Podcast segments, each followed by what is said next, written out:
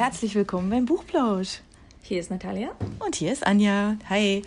Ähm, wir haben uns überlegt, dass wir jetzt einfach mal so ein bisschen drüber quatschen, was wir so zuletzt gelesen haben wo wir richtig viel Spaß dran hatten, was wir euch gerne empfehlen möchten und warum.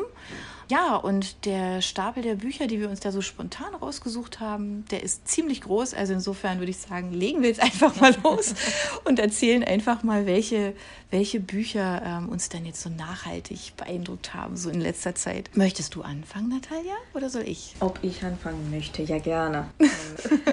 ja, ich möchte dann, glaube ich, mit der ganzen Serie anfangen, weil ich nicht so richtig davor, darüber gesprochen habe in unseren anderen Folgen.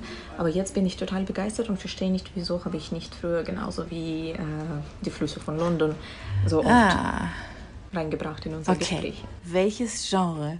Lass mich raten. Fantasy vielleicht. Krimi. Krimi, Krimi okay. ist richtig. Okay. Genau. Also okay. komischerweise dieses Mal keine Fantasy. Und ich bin ja auch kein großer Krimi-Leser, ehrlich zu mhm. sagen. Wenn, dann schon irgendeine komische, so Genre-Mixed-Dings. Aber äh, dieses Mal geht es um Robert Galbraith also known as J.K. Rowling. ich hoffe, das ist keine große ähm, Geschichte für uns alle. Ich, wow, Überraschung, Surprise, Surprise! ich zerstöre jetzt keine Welt, dass äh, man hat geglaubt, aber ich finde, das ist eigentlich voll toll, dass sie mhm. immer noch nach dieser ja. Coming Out sozusagen äh, immer noch ganz gut als Robert Galbraith auch schreibt. Und es geht nämlich um äh, Cormoran Strike Reihe. Es ist eine Krimi-Reihe. Es gibt vier Bücher jetzt gerade und ich höre jetzt von äh, Philip Glenister eingelesen Band 4, Weißer Tod. Ich höre das auf Englisch, also auf Deutsch äh, hat es bestimmt ein anderer Sprecher eingelesen. Aber auf jeden Fall, ich bin total begeistert immer noch. Das erste Buch hat mich so beeindruckt, The Cuckoo's Calling, der Ruf des Kuckucks, äh, hat mich eigentlich meine Freundin gezwungen, das zu lesen. Gezwungen? Weil sie es selber so toll fand, hat sie gesagt, du musst unbedingt, oder? Genau, genau. Und sie okay. hat dann auch die Bücher, sie wohnte damals auch in Dortmund, also ich wohnte in Münster, sie hat die Bücher, sie sind auch ziemlich groß, in Hardcover, zu mir gebracht und war so, ja, ich will die nicht sehen, bevor die, du die liest. Und ich war so, ja, weißt du, ich, ich bin ein großer Fan von so Creamies Privatdetektive, keine, also nicht so meine Sache. Aber dann habe ich versucht, das reinzulesen und äh, dann zwei Tage später war ich wieder wach. So was, wer, wo. okay. Das war so toll. Und vor allem ähm, das erste Buch, äh, also die ersten drei Bücher würden auch verfilmt. Es gibt eine sehr tolle Serie. Oh. Aber eine Warnung, dass ich würde trotzdem empfehlen, Bücher erst lesen. Weil bei Krimis ist es mhm. auch wichtig, so diese ähm, Spannung, ja. wer ist ja. der Täter. Und wenn du schon die Serie gelesen hast, dann im Buch äh, kommt diese Spannung nicht mehr so stark vor. Aber ja. ich finde, dass in dem Sinne, Bücher haben viel mehr Stoff und äh, Schreibstil ist fantastisch. Ähm, Sie kann es offensichtlich, ne? Oh ja. ja. Bei zweiten Buch fand ich auch voll spannend, dass es geht eigentlich um Verlagsleben sozusagen. Ah, okay. Äh, aber es ist immer noch so eine gruselige Krimi-Geschichte aber es geht um Autoren und so preisgekrönte Autoren mm. und so ganz, ganz normale Leute. ist es denn da immer der gleiche Ermittler? Also zieht sich das so durch? Oder? Genau, das ist ja? immer der gleiche okay. Ermittler, Cormoran okay. Strike und seine Assistentin, also erstmal Assistentin, danach wird sie zur Partnerin, Partner in Crime sozusagen. genau, also Robin und äh, Strike ermitteln weiter. Und da kommt natürlich auch ein bisschen was vom Privatleben von den beiden dazu. Das dritte Buch fand ich tatsächlich ein bisschen zu gruselig, zu irgendwie blutig und echt, echt, also da habe ich nicht so genossen, ehrlich zu sagen. Mhm. Äh, einfach, weil das war echt so schon ein bisschen ernster, noch ernster als die andere zwei. Okay. Aber der weiße Tod äh, ist auch ein bisschen leichter geworden, finde ich. Es ist immer noch richtig, äh, richtige Krimi, also ist gar nicht äh, süß und weiß, nicht cozy, mhm. obwohl es spielt in London und ist typisch Englisch. Aber ist schon ein bisschen wieder ähm, menschlicher, denke ich. Also die Täter sind nicht mehr so total so böse, böse. Und übrigens, äh, das dritte Buch heißt auch ähm, Die Ernte des Bösen. Mhm. Also es ist tatsächlich The Career of Evil. Das ist tatsächlich also so diese böse. Ähm, okay. Die böse, wo es ähm, wirklich einfach schlechte Menschen sind. Also sie haben keine andere Motivation außer Bösheit sozusagen. Ähm, und gibt es da drin viele Verwicklungen? Also so, dass du immer wieder denkst, oh, was ist denn das jetzt? Jetzt weiß ich doch wieder nicht und was soll das jetzt? So ein bisschen, also was einen ja sonst so, so, so festhält oder weiß man eigentlich schon relativ viel und verfolgt es einfach mit? Also ich denke immer, oh, okay, jetzt weiß ich, wer Twitter ist. Jetzt okay. weiß ich, wie das ausgeht. Und am Ende habe ich nie Idee. Okay. also es gibt so, so, komische Momente, wo du denkst, ah, jetzt ist alles klar, aber im ja. Endeffekt ist es komplett was anderes. Äh, und der Täter normalerweise, denke ich, ist sehr nah. Mhm. Aber man kann das nicht greifen. Also es okay. ist so irgendwie okay. surrealistisch, dass du spürst das schon, okay, Leute, passt auf. Ja. Aber ähm, am Endeffekt, ja, das ist nicht so greifbar. Und äh, vor allem, also tolle Spannung, gute Charaktere. Ich fand vielleicht, also ich bin jetzt mit im vierten Buch, vielleicht einige Sachen sind ein bisschen mh, mm, flach. Okay. Vor allem so im Privatleben der ja, Charakteren. Okay. Irgendwie, da bin ich ein bisschen so im Zweifel, aber mal schauen, wie das ausgeht. Also ich äh, habe immer große Hoffnung auf diese Bücher, die sind echt, echt gut. Okay. Ja, das klingt toll. Also ich habe jetzt gerade ähm, hier den Weißen Tod in der Hand. Ein wirklich mächtiges Werk. also viele, viele, viele Seiten. Offensichtlich eine Geschichte, die, die sich also wirklich ähm, auch auf Länge trägt. Ja. Und ähm, wenn man so, wenn ich jetzt so hinten so diesen Inhalt so lese, dann muss ich sagen, macht mich auch neugierig, ja. Also dass da so ein junger Mann sich irgendwie so erinnern kann, als Kind ein Verbrechen gesehen zu haben und jetzt dann irgendwie offensichtlich nicht mehr damit klarkommt und das jetzt einfach ermittelt haben will, verspricht eigentlich schon fast so ein bisschen was wie ein Thriller auch, ne? Ja, ich würde sagen, das ist das ist mehr, mehr Thriller als mehr Thriller, Krimi, oder? Krimi, genau. Ja. Also sie äh, sind zwei, zwar zwei Detektiven, die das äh, alles vermitteln. Es ab und ja. Polizei hilft dabei, aber es ist echt so von Täter und von den Tat ist ja. es eher so Richtung Thriller. Okay, das macht mich jetzt neugierig. Das finde ich jetzt ganz, ganz toll. Also der Weiße Tod hat es auch immerhin auf Platz 1 der US- und UK-Bestsellerlisten geschafft. Das schafft er bestimmt bei uns auch, weil ja, es klingt sehr, sehr spannend. Ja, danke. Was hast du dann uns anzubieten heute, Anja? Okay, jetzt kommt was ganz anderes. Hat nichts mit einem Krimi zu tun, überhaupt gar nichts, sondern ist eigentlich eine, eine relativ kleine Geschichte über ähm, drei Frauen, drei ganz verschiedene Leben auf ganz, also klar, auf drei unterschiedlichen Kontinenten. Ähm, die aber alle, die eines eint, nämlich die, diese, diese Sehnsucht nach Freiheit. Das Buch heißt Der Zopf von Letizia Colombani und das war für mich so ein Wegleser. Also ich habe das in einer rasenden Geschwindigkeit gelesen, weil ich es einfach nicht mehr aus der Hand legen konnte. Es geht tatsächlich also um drei Frauenschicksale und wie der Name des Buches schon sagt, der Zopf, es geht um das Thema Haare. Ähm, ja, und zwar spielt es zum einen äh, in Indien, nimmt natürlich dieses, äh, dieses Kastensystem, dieses sehr, sehr strenge Kastensystem halt mit auf und schildert eine Mutter und ihre Tochter, die gefangen sind in diesem Kassensystem und da eigentlich nicht ausbrechen können. Also die sind ganz unten in der, wenn man es nennen will, Hierarchie, die sind so quasi in der untersten Kaste, ähm, weil sie müssen nämlich Fäkalien wegräumen und zwar ah. menschliche Fäkalien. Also wir müssen die Toiletten aus, also praktisch räumen, die es eigentlich gar nicht gibt. Ja? Also wenn die Leute da am Hof irgendwo hinmachen, dann äh, müssen die das halt wegräumen. Und die Mutter möchte für ihre Tochter eigentlich nur das Beste.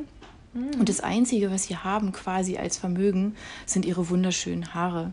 Und jetzt könnte man meinen, die würden vielleicht ihre Haare verkaufen, aber darum mhm. geht es gar nicht in dieser Geschichte, sondern es geht darum, wie gläubig diese Menschen sind. Also, dass die ihren Glauben einfach nicht verlieren, obwohl sie so elend leben und, und auch wirklich wenig Freude haben und ihnen auch wenig Gutes geschieht, ja, verlieren sie ihren Glauben nicht. Und der hilft ihnen, über eine Situation hinweg, die eigentlich echt abenteuerlich ist. Also das ist wirklich, das ist wirklich ergreifend. Also ich habe wirklich einen Kloß im Hals gehabt, als ich das, diese Geschichte gelesen habe.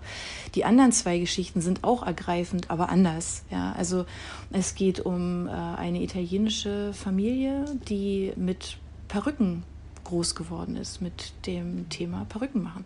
Und es geht um eine Frau, die in Nordamerika lebt, die sehr, sehr erfolgreich ist im Job als Anwältin und für die eigentlich immer nur der Job gezählt hat, ausschließlich. Mhm. Und ähm, die immer nach der nächsten Karriereleiter greift und völlig also da drin gefangen ist in ihrem Karrierewunsch und auch also ihre mhm. Familie und ihre Kinder im Grunde vernachlässigt und dann die Nachricht kriegt, dass sie an Krebs erkrankt ist oh. und ziemlich schwer. Und sie versucht es am Anfang noch zu verheimlichen, weil ganz große Verhandlungen anstehen und sie soll Partner werden in, der, in dieser Anwaltskanzlei. Und dann lässt sich es irgendwann nicht mehr verheimlichen, weil die Chemo halt einfach zuschlägt.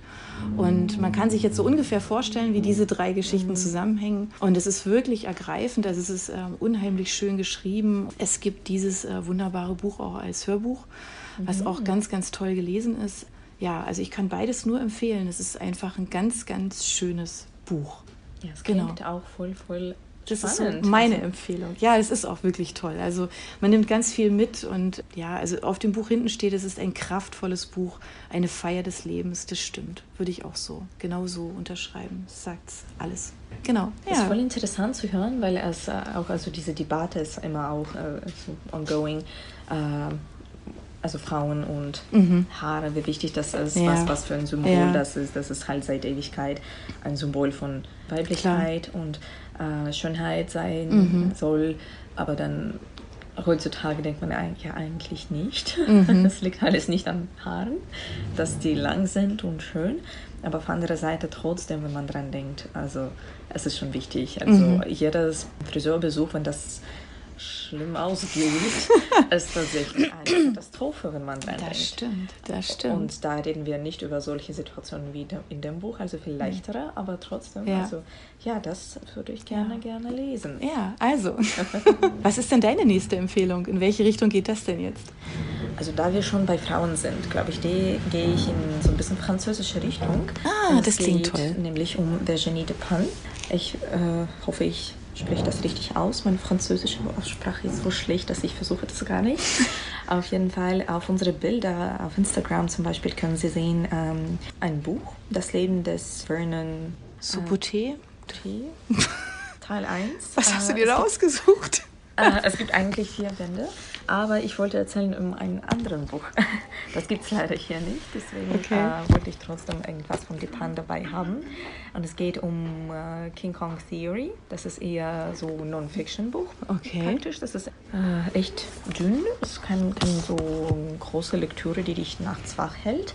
Es ist eher so eine persönliche Erzählung, wie sie, was sie denkt, allgemein um Frau zu sein. Mhm. Virginie Dupin ist auch sehr berühmt für Offenheit, mhm. weil sie ernsthaft über solche Sachen erzählt. Und halt äh, King Kong Theory ist sehr, ich würde nicht sagen, dass es aggressiv, das ist eher sehr, sehr straightforward.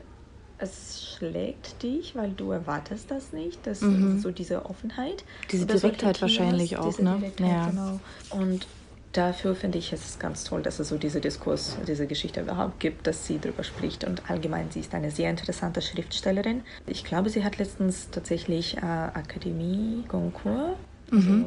sie, Preis bekommen. Äh, nee, sie hat es gekündigt, also tatsächlich, sie war ein äh, Mitglied und sie hat es gekündigt, um mehr zu schreiben, schreiben zu können. Also halt, das ist okay. schon so ein, ein großer Schritt, wenn man sagt, ja, ich will jetzt nicht mehr ähm, so in dieser mhm. schriftstellerischen äh, Welt äh, einfach als mhm. ein Gesicht dienen. Ich will echt nur auf mein Schreiben konzentrieren und es ist einfach echt toll. Ja, das macht sie ja offensichtlich auch, weil das Buch, ähm, was du jetzt gleich am Anfang erwähnt hast, das Leben des äh, Vernon Subothek, äh, Subothek, das ist ja der, anscheinend der erste Band einer Trilogie. Mhm. Und wenn ich das jetzt so hinten drauf lese, macht mich das natürlich auch sehr, sehr neugierig, wenn ähm, da geht es ja um jemanden, dem, dessen Leben zusammenbricht und ähm, der plötzlich keinen Job hat, keine Wohnung und irgendwie sehen muss, wie er zurechtkommt und sich dann über Facebook bei alten Freunden einquartiert. Also dann irgendwie plötzlich bei denen vor der Tür steht und über Facebook Kontakt hält mit denen. Ich finde, das klingt allein schon so, da ich so, ja klar, Not macht erfinderisch, ja, schauen wir mal, mhm. was bei rauskommt. Das finde ich schon ganz, ganz spannend, ja. Also scheint hochgelobt. Ähm, mir ist es ehrlich gesagt noch gar nicht untergekommen, aber vielleicht, gute Entdeckung. Ja? Ja, so. Also für mich Entdeckung, mhm. weil wie gesagt, ich kannte sie bisher so. Ich habe von ihr noch gar nichts gelesen.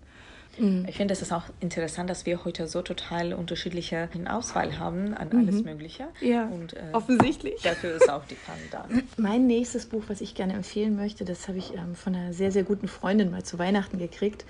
Und das ist auch ein Buch, was mich nicht losgelassen hat. Also ich habe das mit in die Weihnachtsferien genommen und mhm. wollte dann eigentlich nur noch lesen, weil ich einfach diese, diese Entwicklung in dem Buch und auch natürlich die Art und Schreibe von Martin Sutter nämlich ganz, ganz Aha. großartig finde. Es geht um das Buch Der Koch. Das ist jetzt auch schon ein paar Tage mhm. älter. Ähm, es gibt es inzwischen auch als Taschenbuch. Ähm, ist eine ganz eine ganz schöne Geschichte darüber, wie wir schon mal davon hatten, ähm, Not macht erfinderisch. Ja? Also wie mhm. ist denn das eigentlich, wenn man so ganz kreativ mit seinem Leben umgeht und einfach mal sagt, machen, einfach mal machen. Ja?